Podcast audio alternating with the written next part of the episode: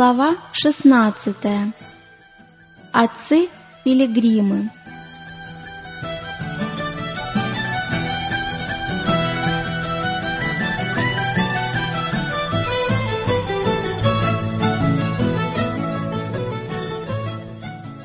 Английские реформаторы, хотя и отказались от католического вероучения, в то же время сохранили многие его формы.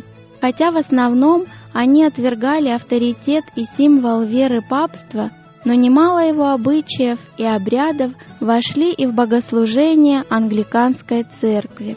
Утверждалось, что эти традиции не являются вопросом совести, что хотя в Писании они не упоминаются и, следовательно, несущественны, вместе с тем они не запрещены и, по сути, не являются порочными. Их соблюдение могло уничтожить разделяющую пропасть между реформированными церквами и Римом и способствовать принятию католиками протестантской веры. Для консерваторов и тех, кто склонен к компромиссу, эти доказательства казались вполне логичными. Но были и другие люди, которые рассуждали по-иному. Тот факт, что эти обычаи перебрасывали мост между Римом и Реформацией, являлся, по их мнению, самым убедительным аргументом против их соблюдения. В них видели не символ того рабства, от которого освободились, и ярмо, которого не желали больше надевать. Они указывали, что принципы богослужения Господь установил в Своем Слове, и люди не вправе прибавлять к ним или отнимать что-либо от них. Великое отступничество с того и началось, что авторитет Божий был дополнен авторитетом Церкви. Сначала Рим вел обычаи, которые Бог не запрещал, а в конце концов запретил то, что было установлено Господом. Многие искренне желали возвратиться к чистоте и простоте раннего христианства.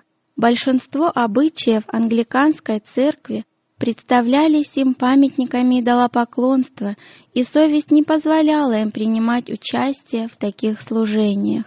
Но церковь, пользуясь поддержкой светской власти, не допускала никакого расхождения с установленными формами. Закон обязывал всех посещать богослужения официальной церкви. Какие-либо другие религиозные собрания были запрещены под угрозой тюремного заключения, высылки и смерти. В начале XVII века Зашедший на английский престол монарх заявил о своем твердом намерении заставить всех пуритан признать авторитет англиканской церкви или же покинуть страну, если не хотят подвергнуться худшей участи.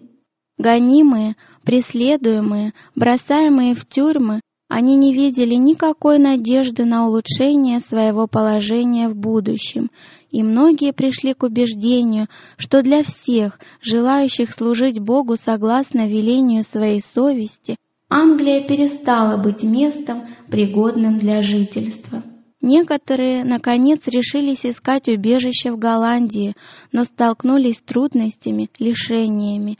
Им грозило тюремное заключение. Их планы срывались, предатели отдавали их в руки врагов, но непреодолимая настойчивость все же победила, и они нашли убежище на гостеприимных берегах Голландской республики. Спасаясь бегством, они оставляли свои дома, имущество и средства к существованию. Оказавшись на чужбине среди людей с незнакомым языком и обычаями, они были вынуждены осваивать новые и незнакомые профессии, чтобы заработать себе на кусок хлеба. Немолодые люди, которые всю жизнь трудились на земле, теперь осваивали различные технические ремесла. Но они стойко принимали все, что выпадало на их долю, и не теряли времени в бездействии и жалобах. Не раз, испытывая самую острую нужду, они благодарили Бога за благословения, которые получали от Него, находя наивысшую радость в свободном и беспрепятственном духовном общении. Они смотрели на себя как на пилигримов, и не обращали внимания на приходящее, но поднимали взор к небу своей дорогой отчизне и таким образом успокаивали свой дух.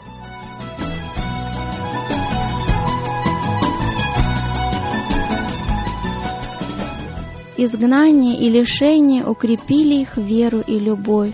Они уповали на обетование Господа, и Он не оставил их в нужде. Божьи ангелы всегда были рядом. Они ободряли и поддерживали странников.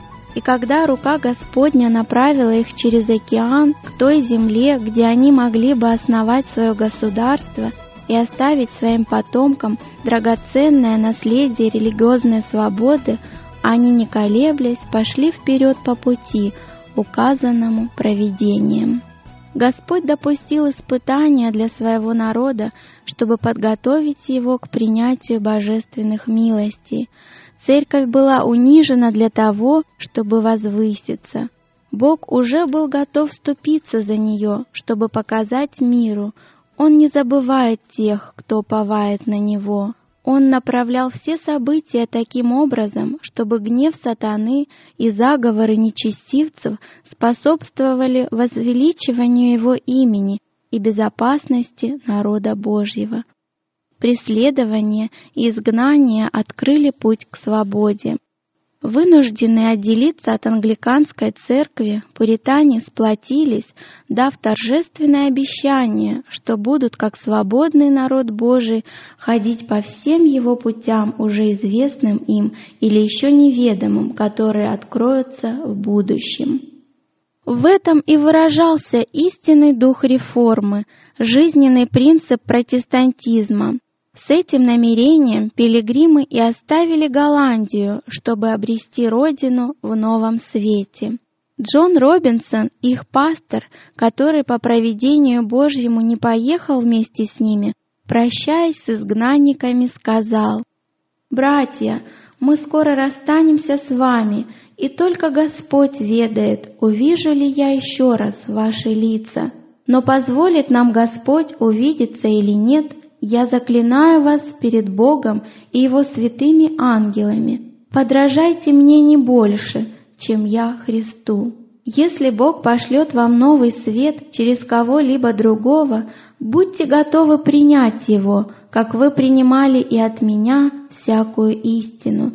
Ибо я твердо знаю, что у Господа еще много света и истины, которые воссияют со страниц Его святой книги. Что касается меня, то у меня не хватит слез, чтобы оплакивать нынешнее состояние реформированных церквей, которые достигли определенного этапа в религиозном развитии и не желают ни в чем идти дальше основоположников реформации. Лютеране не желают идти дальше Лютера, кальвинисты твердо держатся того, что оставил им этот великий муж Божий, который, однако, не знал всей полноты истины. Как прискорбно, что церкви оказались в столь жалком состоянии. Основатели их в свое время несли свет миру, но все же они не постигли всю глубину наставлений Господа. И если бы они теперь были живы, то смогли бы воспринять новый свет, как некогда приняли его первые лучи. Помните обещание, которое вы давали в церкви ходить всеми путями Господа, уже известными вам и теми, которые откроются в будущем. Помните о вашем обещании и завете с Богом и друг другом принимать всякий свет и истину, которые откроются вам через Его Слово, запечатленное на бумаге. Но будьте осторожны, умоляю вас, и тщательно проверяйте то, что вы принимаете за истину, Взвешивайте, сравнивайте новый свет с другими местами Писания, ибо невозможно, чтобы христианский мир, совсем недавно вышедший из непроницаемого антихристианского мрака, мог сразу же воспринять полноту духовного познания. Стремление обрести свободу совести воодушевляло пилигримов мужественно переносить все невзгоды продолжительного путешествия через океан. все тяготы и опасности жизни в необитаемых краях, и с благословением Божьим заложить на берегах Америки основание могущественной нации. Но несмотря на свою честность и богобоязненность, пилигримы все же не понимали во всей полноте значения великого принципа религиозной свободы. Свободой, приобретенной ими ценой таких огромных жертв, они не были готовы поделиться с другими. Даже среди выдающихся мыслителей и моралистов XVII века очень немногие имели правильное представление о величайшем принципе Нового Завета, признающем Бога единственным судьей человеческой веры. Учение о том, что Бог дал Церкви право господствовать над совестью, выявлять и наказывать ересь, одно из самых глубоко укоренившихся заблуждений папства – Отрекаясь от католического вероучения, реформаторы в то же время не были вполне свободны от его духа религиозной нетерпимости. В XVII веке еще не рассеялся полностью тот густой мрак, которым в течение долгих столетий папство окутывало все христианство. Один из видных проповедников в колонии штата Массачусетс сказал – эта веротерпимость сделала мир антихристианским, и нет беды в том, что церковь наказывает еретиков. Колонисты приняли постановление, по которому только члены церкви имели право голоса в органах государственной власти. Была создана своего рода государственная церковь, и все люди были обязаны материально поддерживать духовенство, а городские власти получили полномочия пресекать всякую ересь. Таким образом, светская власть оказалась в руках церкви. Подобные меры вскоре привели к неизбежному результату – гонениям.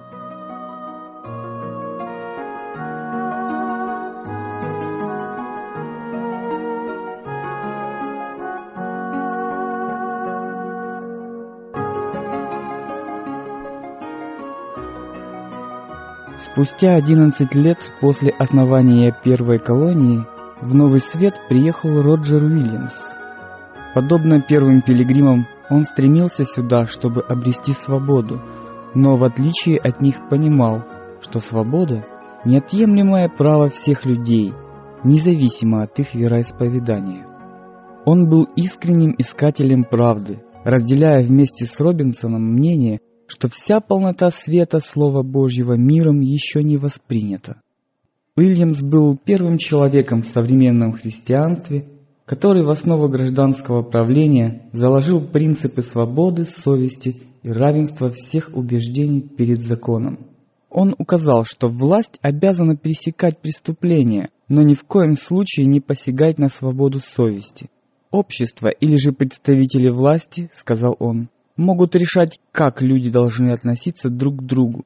Но когда они пытаются предписывать, как человеку относиться к Богу, то они превышают свои полномочия и создают опасный прецедент. Ибо само собой разумеется, что если кто-то обладает властью, то сегодня он может навязывать одно вероисповедание, а завтра совсем другое. Так поступали в Англии многие короли и королевы, Подобные решения принимались папами и соборами Римской Церкви. В результате в вопросах веры возникло немало неразберихи. Посещать богослужение официальной церкви требовалось под страхом штрафа или же тюремного заключения. Уильямс осудил этот закон. Одним из самых худших положений английского законодательства было требование обязательного посещения приходской церкви. Принуждение людей к объединению с теми, кто исповедовал другую веру, он оценивал как открытое и прямое нарушение их естественных прав. Заставлять же посещать богослужения неверующих и далеких от религии людей значило поощрять лицемерие. «Никого, — говорил он, — нельзя принуждать посещать богослужения или же помогать церкви материально». «Как?» — изумлялись его противники. «Разве трудящийся недостоин пропитания?» «Да», — отвечал он, — «но платить должны те, кто нанял служителя. Роджера Уильямса уважали и любили как верного служителя. человека редчайших дарований, неподкупной честности и широкого сердца. Но его настойчивое отрицание права светской власти управлять церковью и требования религиозной свободы раздражали законодателей. Опасаясь, что притворение в жизни его идей разрушит государственные устои и не спровергнет правительство, власти имущие постановили изгнать Уильямса из колонии. Чтобы избежать ареста, он был вынужден в лютый мороз скрываться в глухом лесу. В течение 14 недель, впоследствии вспоминал он, я скитался в это суровое время года, не имея ни крова, ни куска хлеба. Но вороны кормили меня в пустыне, и дуплистые деревья не раз служили мне убежищем. Он продолжил свой мучительный путь через непроходимые заснеженные леса, пока наконец не нашел приют в одном индейском племени и вскоре завоевал уважение и любовь индейцев, наставляя их в евангельских истинах.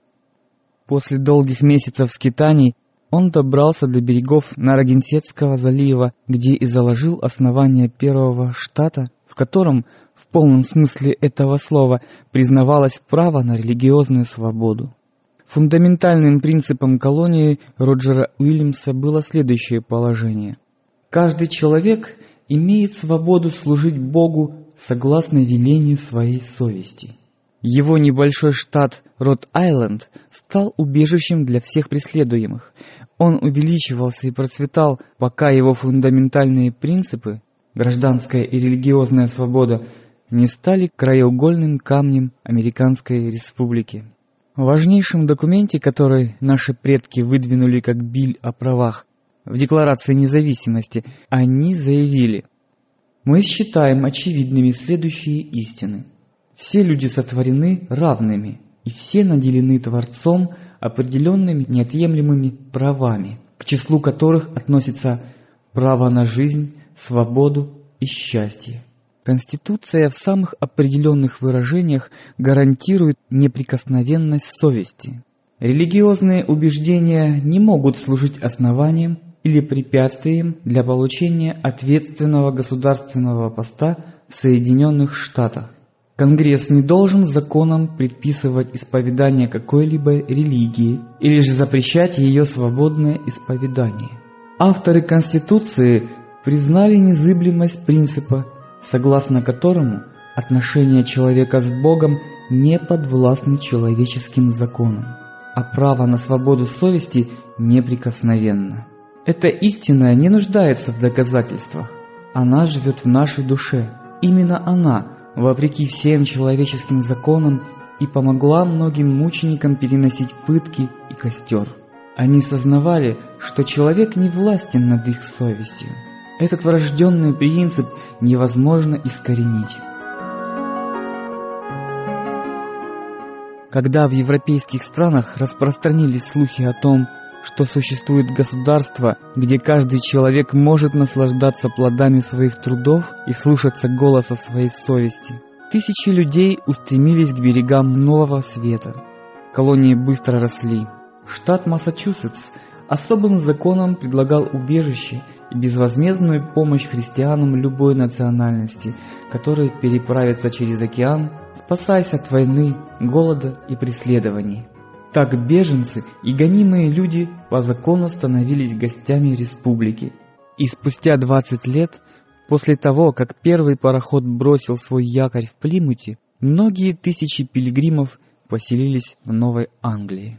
Ради желанной свободы они были согласны вести самый скромный и самоотверженный образ жизни. Они рассчитывали получить от земли только вознаграждение за свои труды. Никакие заманчивые картины обогащения не обольщали их.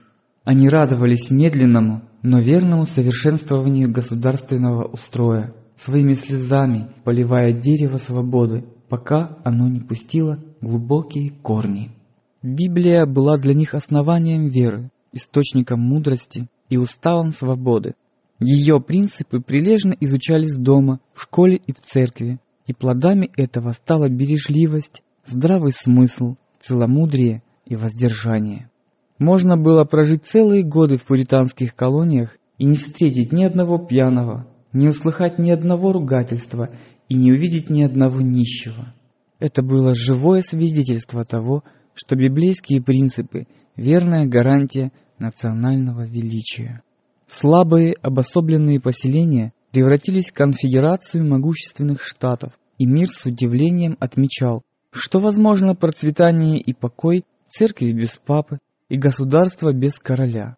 Но к берегам Америки постоянно прибывали люди, намерения которых не имели ничего общего с побуждениями первых пилигримов. Хотя первозданная вера и чистота оказывали могучее преобразующее влияние, оно заметно слабело по мере того, как увеличивалось число тех, кто искал здесь только материальных выгод. Принятые первыми колонистами постановления о том, что только члены церкви имеют право голоса, а также и право занимать ответственные посты в гражданских органах власти, привели к пагубным последствиям. Эти меры были предприняты для сохранения государства, но привели к нравственному разложению церкви. Поскольку вероисповедание было условием участия в выборах и общественной деятельности, многие присоединялись к церкви из меркантильных соображений, ради карьеры, оставаясь невозрожденными людьми. Таким образом, церкви состояли в основном из мирских, бездуховных людей. Даже среди служителей были люди, не только проповедовавшие превратные идеи, но и ничего не знавшие о преобразующей силе Святого Духа. Последствия этого были пагубны, как не раз случалось в истории церкви со времен Константина и до наших дней, когда церковь пытались созидать с помощью государства, когда обращались к светской власти для поддержки Евангелия того, кто сказал «Царство мое не от мира сего». Соединение церкви с государством ради того, чтобы приблизить мир к церкви, в действительности же только приближает церковь к миру. Истина постоянно открывается. Все христиане должны быть готовы принять свет, который может воссиять со страниц святого Слова Божьего. Этот великий принцип, который так благородно отстаивали Робинсон и Роджер Уильямс, был утрачен их потомками. Протестантские церкви Америки и Европы получив величайшее благословение реформации, не пошли вперед по пути реформы, хотя время от времени появлялись верные мужи, которые возвещали новую истину и разоблачали долго господствовавшие заблуждения. Большинство, подобно иудеям в одни Христа или папистам во времена Лютера, довольствовались верой и нормой жизни своих отцов. Поэтому религия вновь скатилась к формализму, к прежним заблуждениям и суевериям, которые были бы изжиты, если бы церковь продолжала ходить во свете Слова Божьего. Дух реформации постепенно угас, пока в протестантских церквах не назрела такая же огромная потребность в реформе, которая существовала в римской церкви во времена Лютера. Там царили та же светскость и духовное оцепенение, благоговение перед человеческими мнениями и подмена учения Слова Божьего человеческими теориями. Повсеместное распространение Библии в первой половине XIX века и великий свет, просиявший над миром, не привели к соответствующему успеху в познании истины и приобретении духовного опыта. Сатана уже не мог, как раньше, скрывать Слово Божье от народа, ибо оно стало доступным для всех. Но для достижения своих целей он внушал людям легкомысленное отношение к Библии. Пренебрегая возможностью изучать Писание, люди по-прежнему принимали ложные толкования и держались учений, не имеющих никакого основания в Библии. Видя безуспешность своих попыток уничтожить истину при помощи гонений, сатана вновь возвратился к принципу соглашательства, который привел в свое время к великому отступничеству и образованию римской церкви. Теперь он обольщал христиан соединиться уже не с язычниками, а с теми, кто из-за своей преданности земным благам стал такими же идолопоклонниками, как и те, которые поклонялись изваяниям и изображениям. Последствия этого союза были не менее губительны, чем в прошлом – под маской религии воспитывалась гордость, роскошь, и церкви разлагались. Сатана продолжал извращать библейские истины. Церковные предания, погубившие миллионы душ, пустили глубокие корни. Церковь, вместо того, чтобы бороться за веру, однажды преданную святым, приняла эти традиции и защищала их. Так были уничтожены те принципы, за которые боролись и страдали реформаторы.